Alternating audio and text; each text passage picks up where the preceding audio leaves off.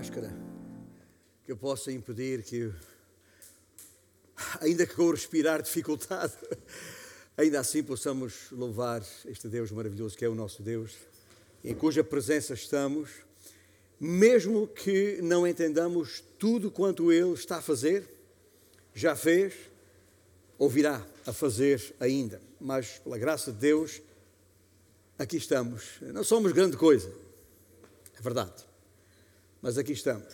Alguns voltados de férias, outros tendo saído para férias, um, mas a verdade é que uh, o Senhor tem permitido continuarmos aqui neste espaço, um espaço uh, onde se reúne um conjunto de vidas separadas para Ele, a que chamamos seu povo. Aqui e aí, longe na, na internet. Um, eu não sei se esta manhã, enquanto estávamos na nossa classe de escola bíblica uh, em Zoom, uh, eu fiz a, a, pergunta aos irmãos se alguma vez, olhando para o seu próprio espelho, tinha uh, deduzido, num daqueles momentos de iluminação extraordinária de vida, olhou para o espelho e disse: Eu, eu realmente sou uma, uma obra de arte.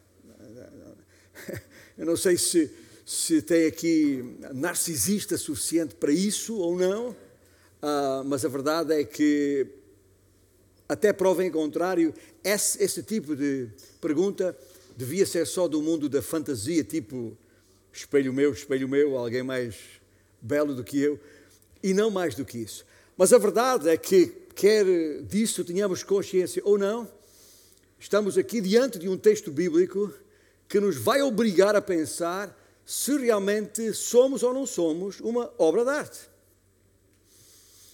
Um, o texto bíblico a que me refiro, e, e eu vou fazer questão de, de o ler aqui, uh, aqueles que podem ver aqui à distância estão a ver que é um livro pequeno, com uma encadernação antiga, e de facto é antiga, uh, edição de 1961, edições Vida Nova.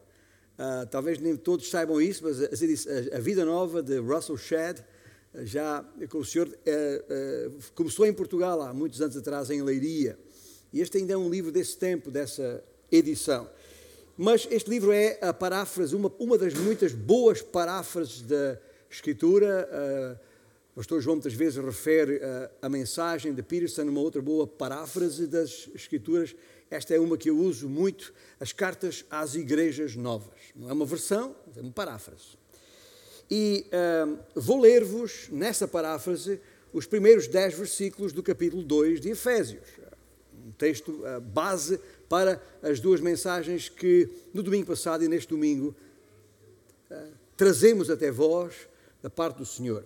Diz assim as, as Escrituras: A vós foi-vos dada a vida por Jesus Cristo, a vós que espiritualmente estáveis mortos durante o tempo em que erais arrastados ao longo da corrente das ideias deste mundo e obedecendo ao seu mentor invisível, aquele que ainda opera naqueles que não respondem à verdade de Deus. Todos vivíamos assim ah, no passado e seguíamos os impulsos e a imaginação da nossa natureza má, estando na realidade sob a mira de Deus como qualquer outro. Mas, embora mortos pelo pecado, Deus que é rico em misericórdia por causa do grande amor com que nos consagra, deu-nos a vida juntamente com Cristo. Pela graça e não pelas obras é que somos salvos. Ah, bem o sabeis. E os ressuscitou, aliás, e nos ressuscitou para uma vida nova, a fim de tomarmos lugar com Ele em Cristo no céu. Por isso, por isso nos mostra para sempre a enorme generosidade da graça e da bondade que nos consagrou em Cristo Jesus. Nada podeis fazer a não ser pela graça de Deus. E ninguém se orgulha de conseguir o amor de Deus. O facto é que tudo o que somos devemos-lo à mão de Deus que nos cobre. Nós somos sua feitura. Sua feitura em Cristo e fomos criados para aquelas boas ações que Deus planeou que haviam de ser executadas por nós. Vamos orar. Nosso Deus, na tua presença e depois de atendermos à tua palavra, Senhor, pedimos-te que o mesmo Espírito que a inspirou e habita em nós, nos elucide o entendimento. Abra os olhos do nosso coração para podermos perceber o que está aqui em causa da tua vontade para o nosso viver. E oramos isto em nome de Jesus. Amém? Eu, enquanto li, sublinhei na parte final a, palavra feitura. Ao dizer que somos feitura de Deus, Paulo não está aqui a referir-se a nenhuma, nenhuma obra simples uh, e pensando em obras literárias, uh, nenhuma redação tipo TPC que o professor de língua portuguesa lá em casa nos mandou fazer. Não.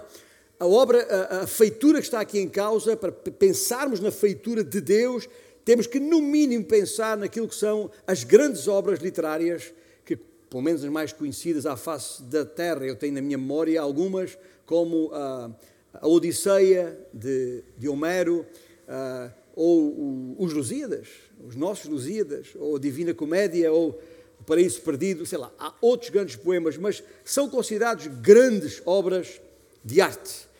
A palavra grega que Paulo escolheu para esta frase foi a palavra poema, que podem ver na tela projetada. E esta palavra poema que Paulo usa é uma frase que ele escolhe referindo-se a uma obra magistral de criatividade, uma autêntica obra de arte da literatura. Somos uma obra de arte, arte de Deus. Como já perceberam pela palavra mesma, em grego, é dali que vem a nossa palavra portuguesa poema. E a palavra não foi escolhida por mero acaso. Aliás, em toda a Escritura, é, esta é uma das duas vezes em que a palavra aparece. A outra está em Romanos capítulo 1, versículo 20, que, um, onde Paulo escreveu isto: Porque os atributos invisíveis de Deus, assim o seu eterno poder, como também a sua própria divindade, claramente se reconhecem desde o princípio do mundo, sendo percebidos por meio das coisas que foram criadas. Para traduzir poema, a palavra que está no original neste versículo, no português foram necessárias quatro palavras. Coisas que foram criadas. Tudo o que vemos, ouvimos, cheiramos, provamos e tocamos no universo criado por Deus é como se fosse uma leitura desta obra-prima de Deus. O seu poema épico, Homero, Camões, Dante e Milton, os autores daquelas quatro famosas obras de arte, consideradas épicas também, poemas épicos, foram de facto poetas magistrais, tanto quanto um ser humano pode ser. Mas, na melhor das hipóteses, os seus poemas não passam de mera imaginação humana. Ao invés, quando Deus imagina como imaginou a, a, a nossa vida, as suas imagens tornam-se realidade. Seus poemas são vivos, ativos e multidimensionais. E é isso que, através de Paulo, quer que tu e eu entendamos: que tu és um poema épico, uma verdadeira obra de arte, um poema concedido, concebido por Deus, tornado carne e espírito. O drama de, de, de tragicomédia, o drama de tragicomédia presente no poema da tua vida, da minha vida, é mais real do que alguma vez poderás compreender. Se pensas que a tua vida não, não passa de uma mera chata prosa, é porque ainda não entendeste a coisa como ela de facto é. É porque os olhos do teu coração ainda não foram suficientemente iluminados, continuam afetados por essas cataratas uh, infligidas pelo pecado na tua vida. Mas quero, tenho boas novas para ti. Deus tem a intenção de, e o prazer já agora, de curar-te, conforme uh, uh, estudámos anteriormente durante o primeiro capítulo de Efésios. Lembra-se, uh, versículos 17 e 18, uma vez iluminados os olhos do vosso coração. Deus pode e quer fazer essa obra em nós. Por mais pequeno e insignificante que pareças ou penses que és, uh, és mais glorioso do que o sol. essa estrela que nos ilumina no, no firmamento. É mais fascinante do que o Orion, aquela constelação espetacular. Eu digo, cito Orion não só pela sua espetacularidade, mas porque ela é visível, porque ela está situada no firmamento acima do, da linha do, do Equador, é visível em todo o mundo. É que o Sol, apesar de poder cegar, não pode perceber o poder do Criador. Nem Orion, a constelação, consegue admirar a, a genial precisão daquele agrupamento de estrelas que se dá, a que se dá esse nome, desenhada no firmamento, pela mão do próprio Deus. Mas tu podes. Eu posso. E isso é coisa extraordinária. Tu e eu fazemos parte daquela infinitesimal parte das coisas criadas a quem foi concedido o incrível dom de ser capaz de poder perceber o poder e a genialidade do nosso Deus. E a ti mesmo, tu que estás aí ou ali, ah, foi dada a capacidade única e, e, e integral de perceber e experimentar este santo e magistral poema. Há alguns versos, estrofes, nesse poema que Deus só mostrará a ti. Afinal, coisa impressionante. Veja só, para para pensar que tipo de ser sou eu, que tipo de ser és tu, que apesar de tão pequeno e fraco, somos assim tão dotados da tamanha e fascinante capacidade de, de, de, de percepção. Não. Se pensavas isso quando te viste ao espelho a última vez, não há nada de maçador em ti.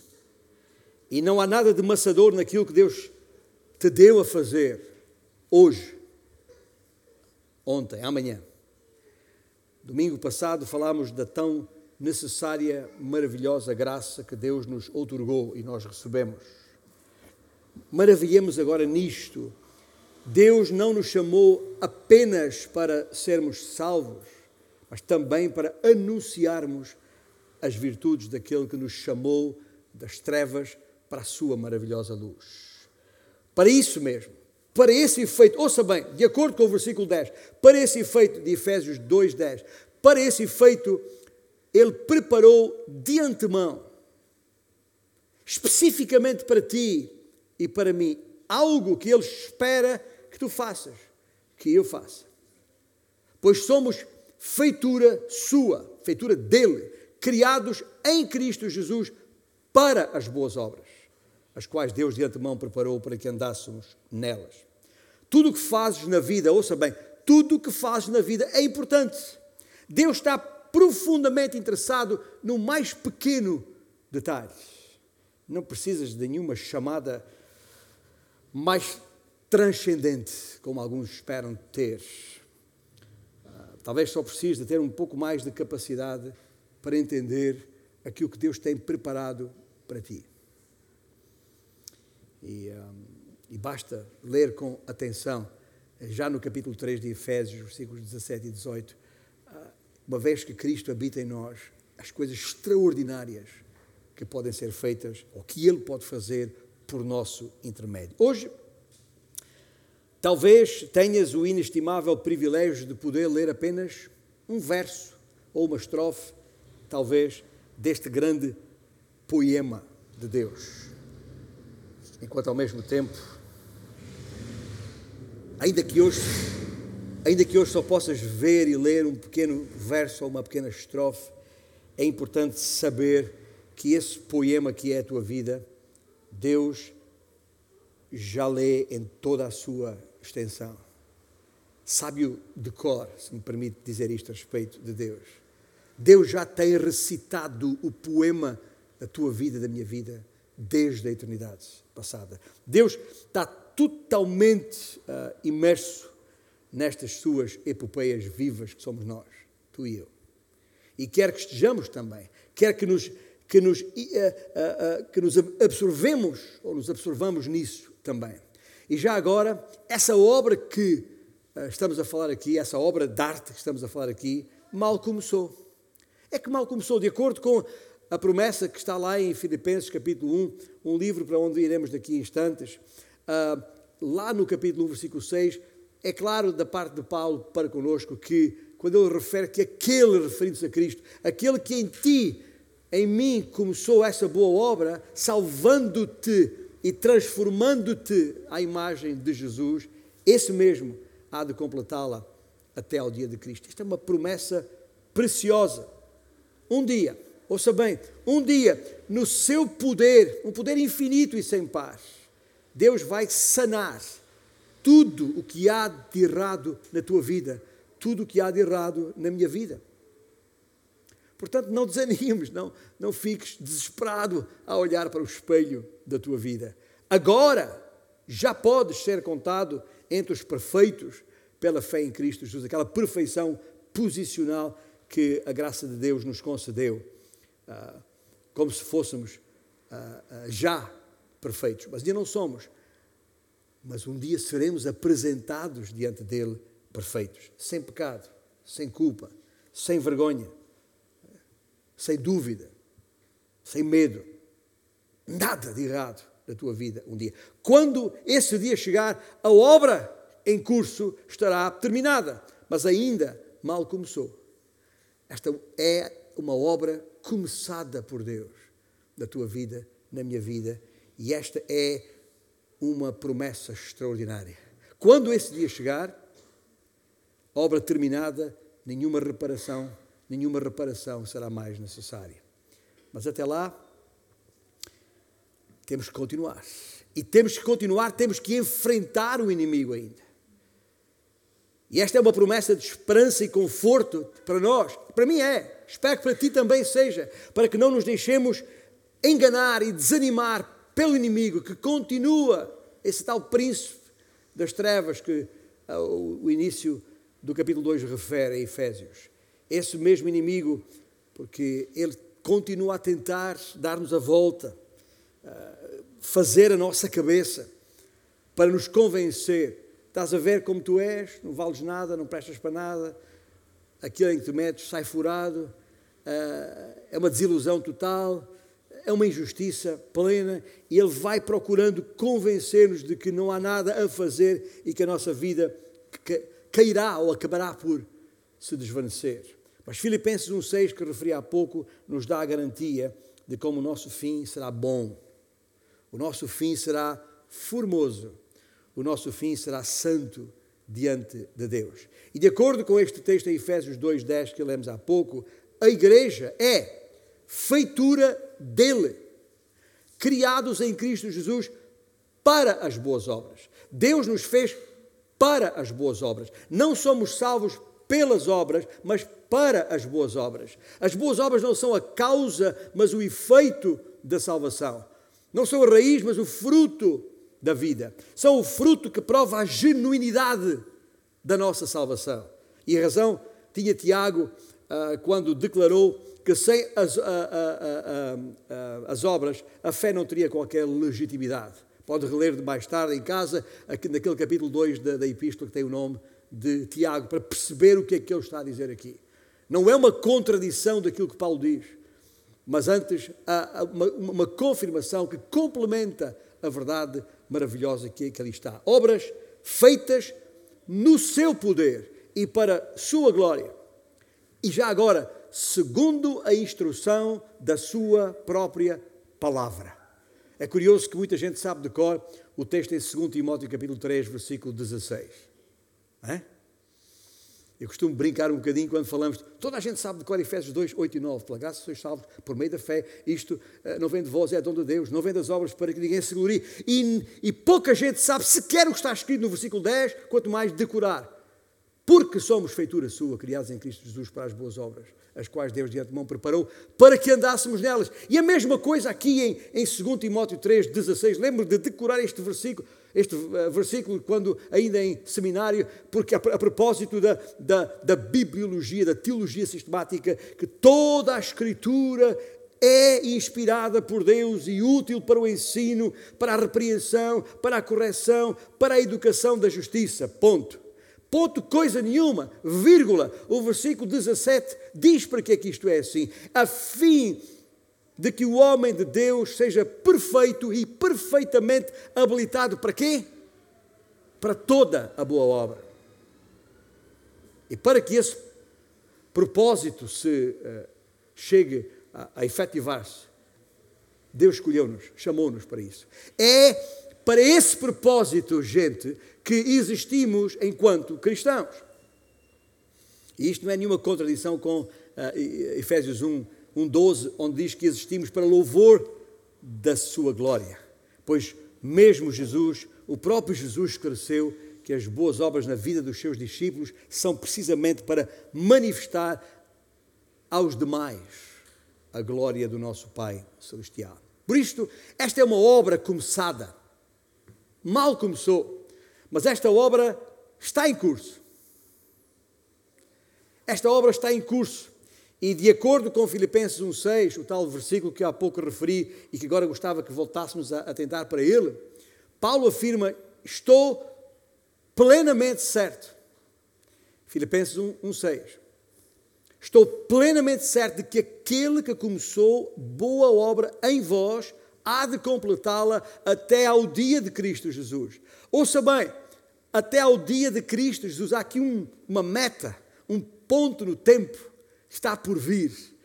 De, de, acordo com o entendimento das Escrituras, este dia de Cristo por vir é o dia em que o Senhor Jesus há de surgir nos ares para arrebatar, para chamar para si a sua propriedade, a sua igreja, o seu povo, nós que estamos salvos pela sua graça em Cristo Jesus. E a alegria e a esperança que Paulo tinha pelos filipenses não tinha, não tinha a ver apenas com o, o completar da obra naquele último dia, mas tinha a ver também com o seu progresso aqui e agora. Porque esta é uma obra em curso. Por isso é que ainda estamos aqui, gente. Só já não estávamos. Esta obra ainda está em curso. E alguns partiram mais cedo, outros partem mais tarde. Veja o nosso irmão Frutuoso, amanhã faz 101 anos e ainda não acabou a obra, não está completa nele a obra.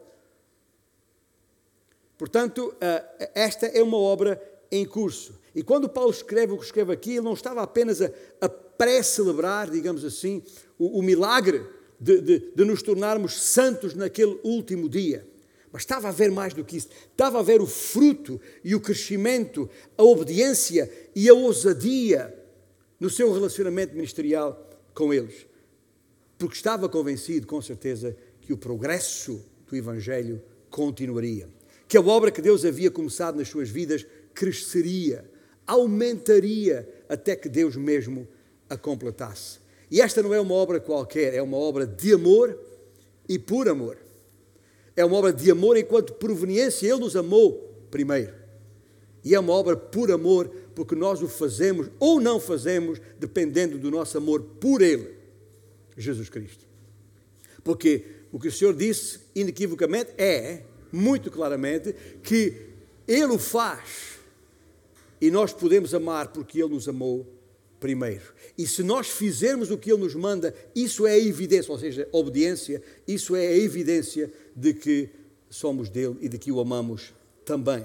E essa percepção responde à questão, responde à questão de como é que Deus trabalha. Ouça bem, responde à questão de como é que Deus trabalha. E aí mesmo, nesse capítulo 1 de Filipenses que estamos agora a considerar, aí mesmo nesse capítulo, se ler um pouco mais à frente, conforme está projetado na, na tela agora, os versículos 9 a 11 de Filipenses 1, Paulo diz: E também faço esta oração por vós. E a oração é esta: que o vosso amor aumente mais e mais em pleno conhecimento e toda a percepção. Para quê? Para aprovares as coisas excelentes e seres sinceros e inculpáveis para o dia de Cristo. Aí está de novo. Cheios de fruto de justiça, o qual é mediante Jesus Cristo, para glória e louvor de Deus. Lá está. Outra vez Efésios 1, para louvor da sua glória. Portanto, estar completo em Cristo, na verdade, é ser sincero e inculpável na sua presença. Agora, como é que isto acontece? De acordo com o versículo 10 deste texto de Filipenses 1.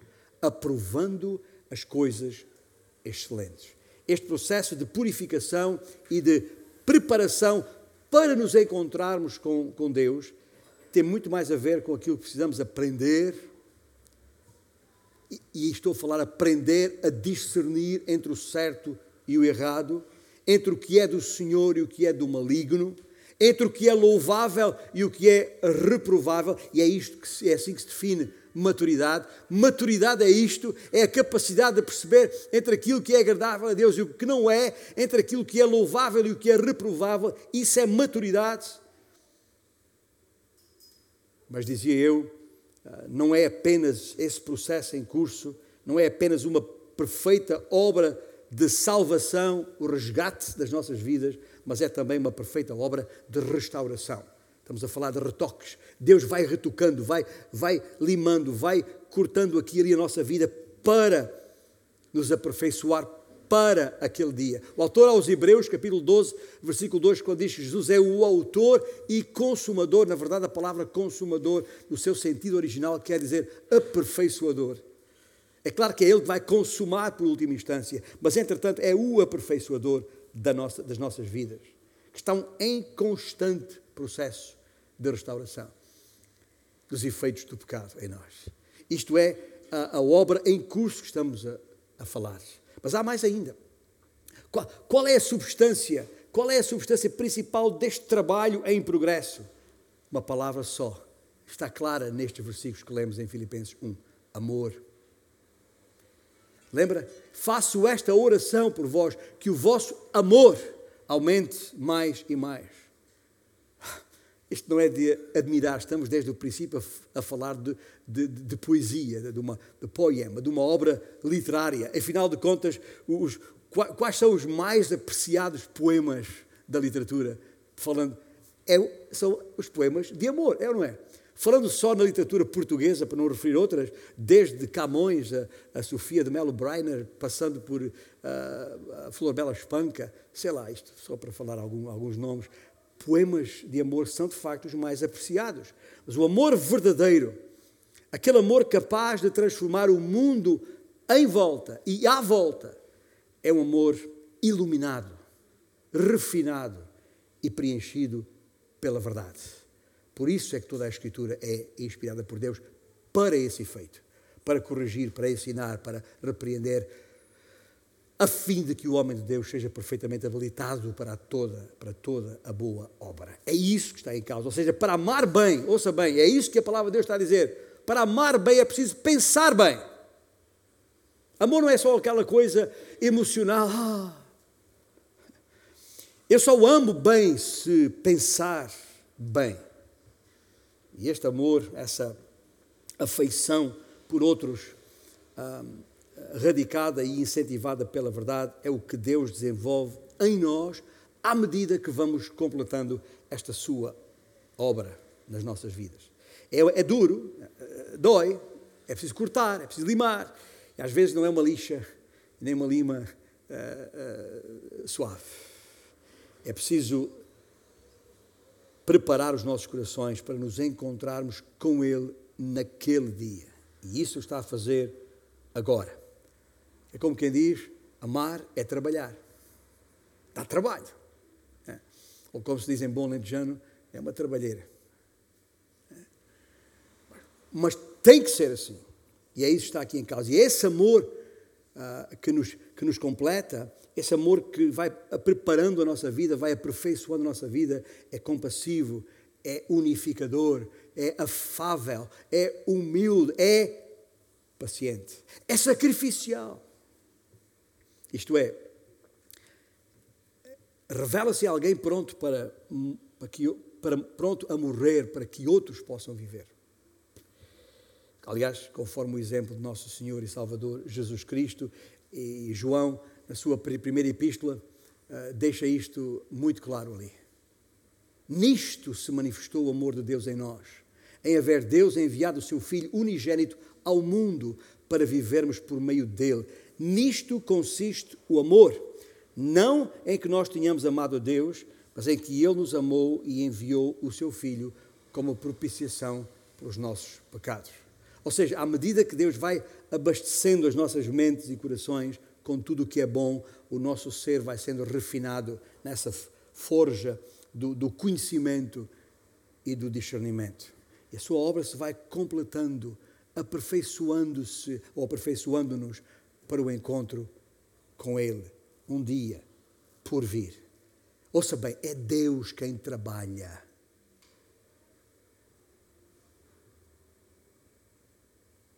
E é por isso que aquilo que acabámos de ler há pouco em Filipenses não é um mandamento, é uma oração. Paulo pede, por isso oro por vós, para que o amor aumente mais e mais. Paulo pede a Deus para fazer essa obra neles, porque esta é uma obra de Deus. Tal como a salvação. A graça e a fé foi-nos concedida por Deus. Assim também este processo de obra em curso é obra de Deus. É uma obra de amor e uh, por amor, e é uma obra em amor e com amor.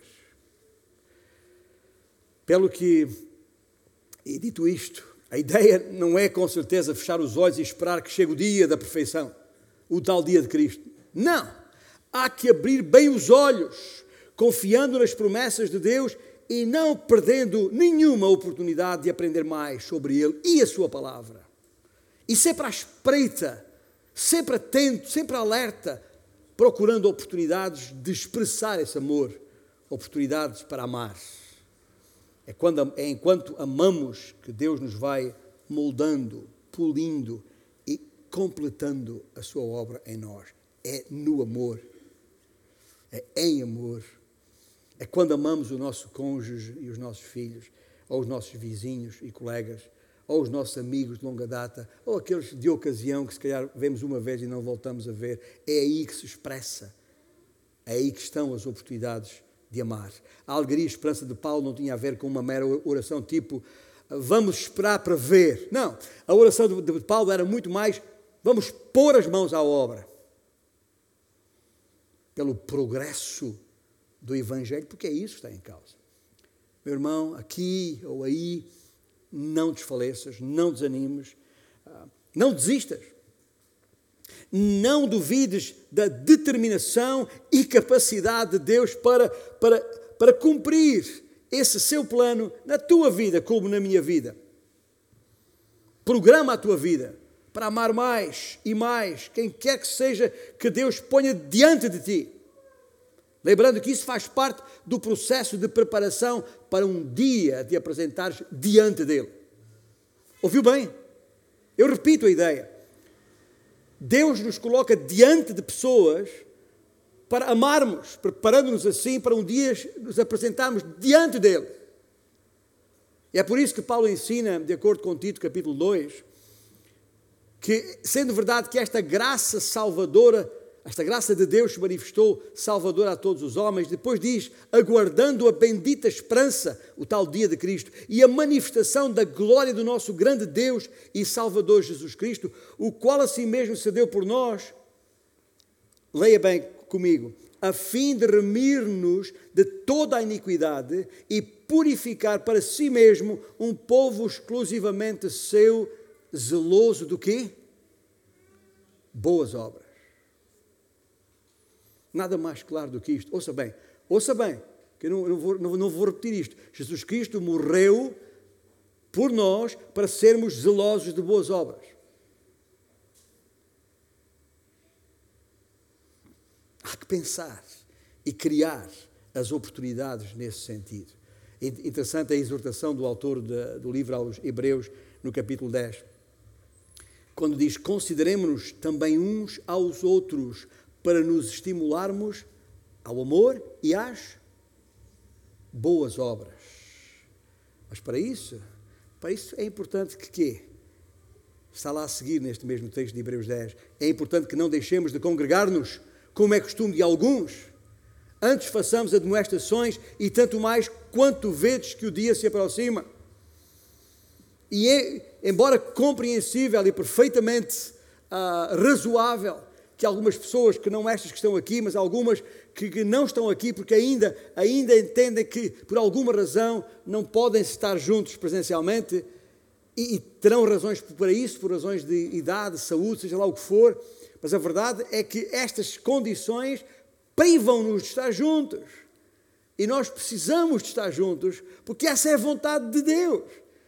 Ou só porque há um tal de Covid-19, ou só porque há uma tal orientação de confinamento, ou só porque haja lá o que quer que seja, que é, repito, é perfeitamente razoável, não estou aqui a fazer nenhuma manifestação contra isso, uh, mas só porque isso existe, então a palavra de Deus tem que ser mudada, tem que ser ajustada, tem que ser alterada. Temos que dar um, fazer, dar um jeito nos versículos bíblicos para o adaptar à circunstância. Não! De maneira nenhuma.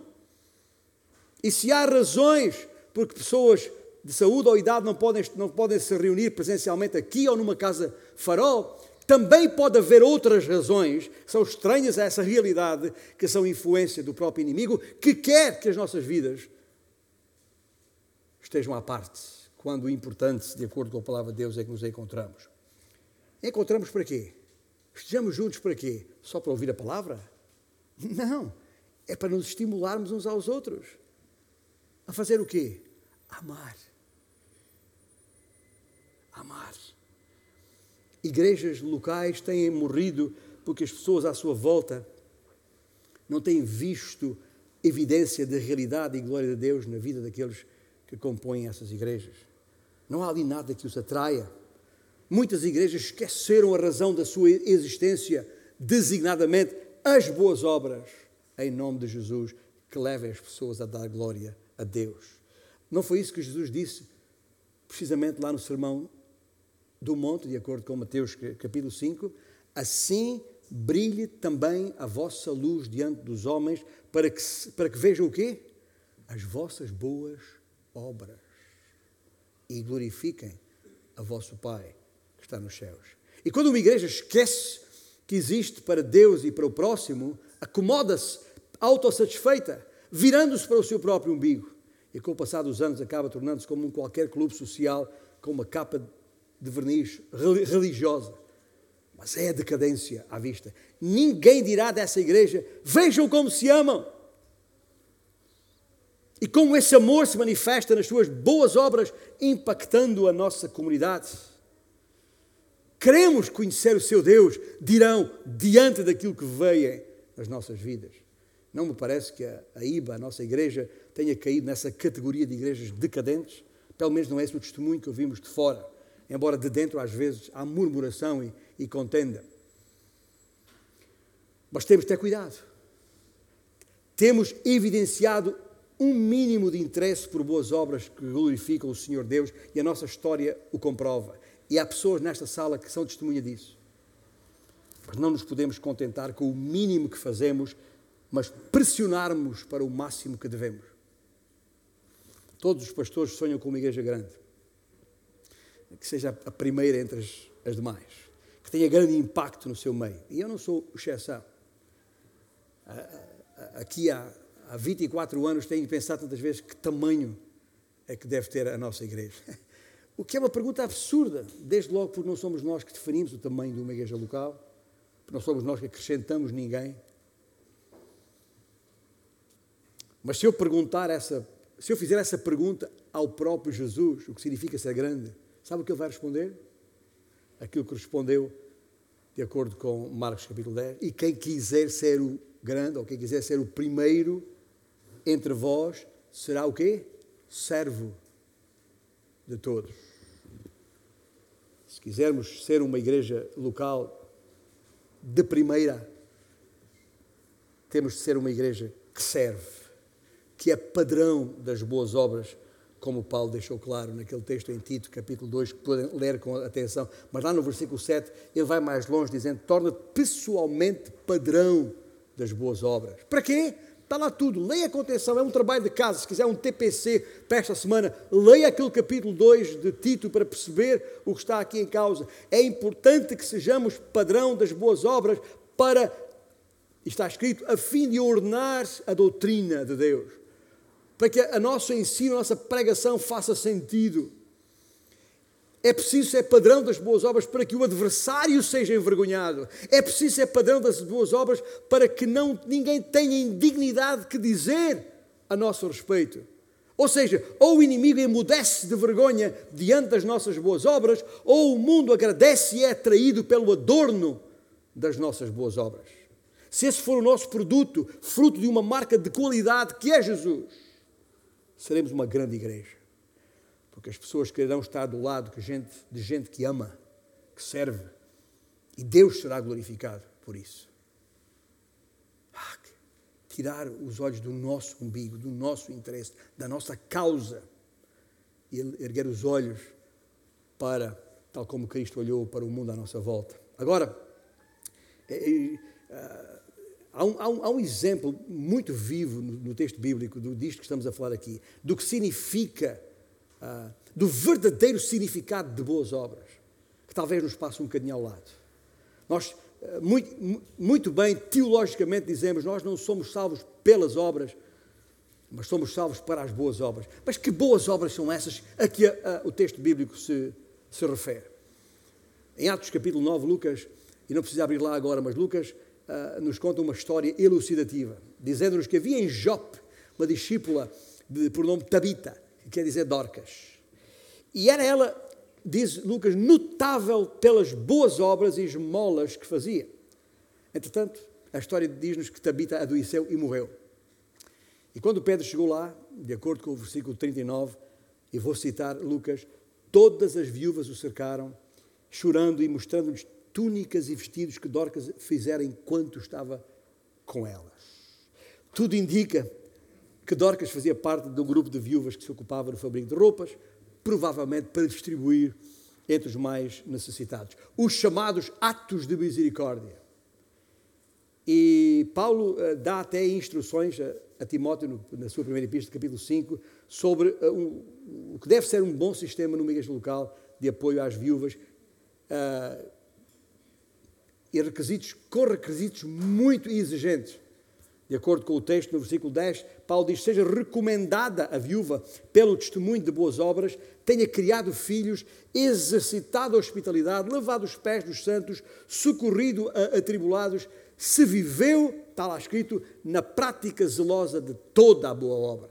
Boas obras, gente, ouça bem, boas obras são atos que vão ao encontro das necessidades das pessoas, especialmente as mais as necessidades mais elementares, como roupa, alimento e amparo de uma maneira geral. E é também esse o foco que está lá no texto que sugeri para ler em Tito capítulo 2 e também no capítulo 3, versículo 14, onde se lê, conforme vemos, quanto aos nossos da igreja, que aprendam também a distinguir-se nas boas obras a favor dos necessitados, para que não se tornem infrutíferos ou seja, para corresponder às mais prementes necessidades das pessoas, uma igreja deverá maximizar as boas obras. Ou seja, dar especial atenção aos pobres e necessitados. E isto não pode ser só letra.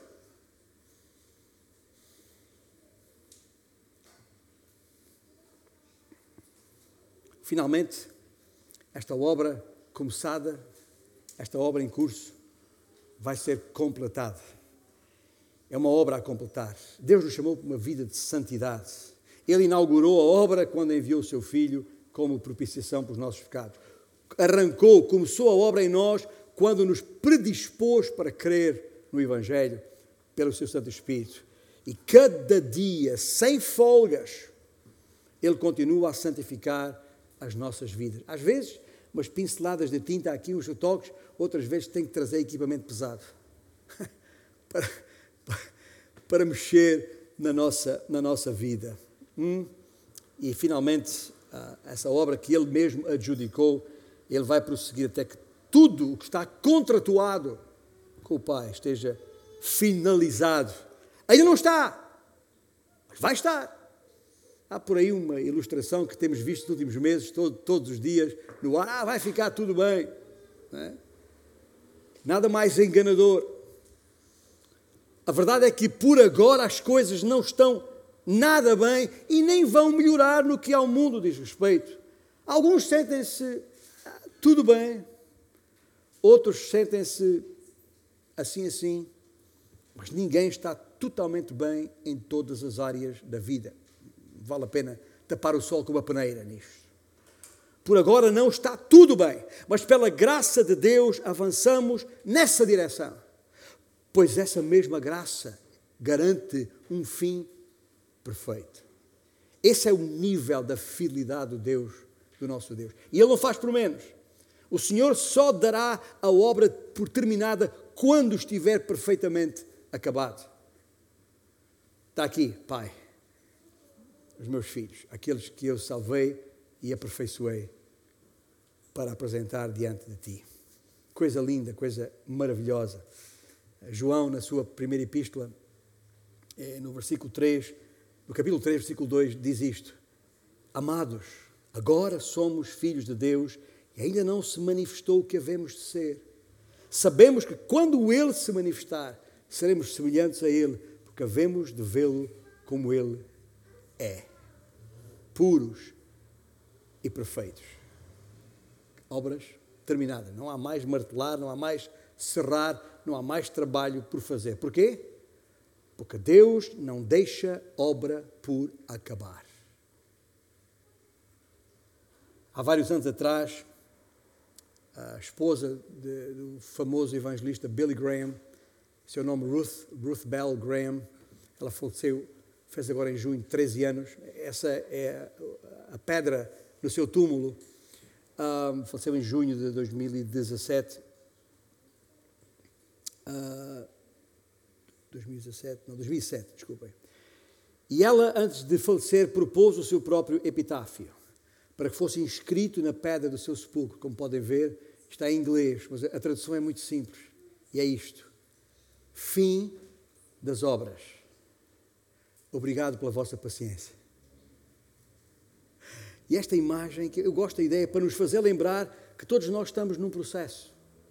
Pelo que todos precisamos de ter paciência uns para com os outros, porque ainda não estamos prontos não está terminado ainda, há coisa para limar, para serrar, para cortar, para... até que o Senhor termine a sua obra. Só há uma coisa a fazer, e com isto uh, termino. Só há uma coisa a fazer, e é o desafio que deixo à igreja como a mim mesmo, primeiramente. Coloca-te nas mãos de Deus. Podemos espernear, duvidar ou até desesperar por falta de progresso. Podemos até nos chatear e querer desistir. Mas Deus não muda. E Ele é fiel e Ele acabará a sua obra. O que é que nos cabe fazer? Simplesmente nos colocarmos como ferramentas nas mãos do, do carpinteiro, ou se quisermos, como barro nas mãos do oleiro, para que nos molde conforme a imagem de Jesus. E dizer-lhe: Senhor, eis-me aqui. Faz de mim algo lindo, faz de mim algo santo, faz de mim uma obra de arte. Essa a tua intenção desde o início.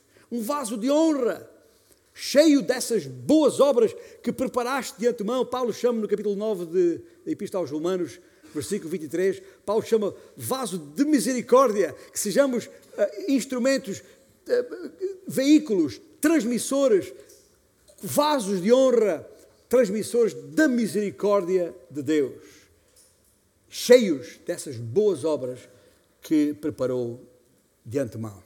Vamos ficar de pé e vamos entoar este cântico que nos ajude, é uma oração que nos ajuda precisamente a perceber isto. Deus está falando isso aos nossos corações desde o início. Não sei se ouvimos, mas precisamos ouvir.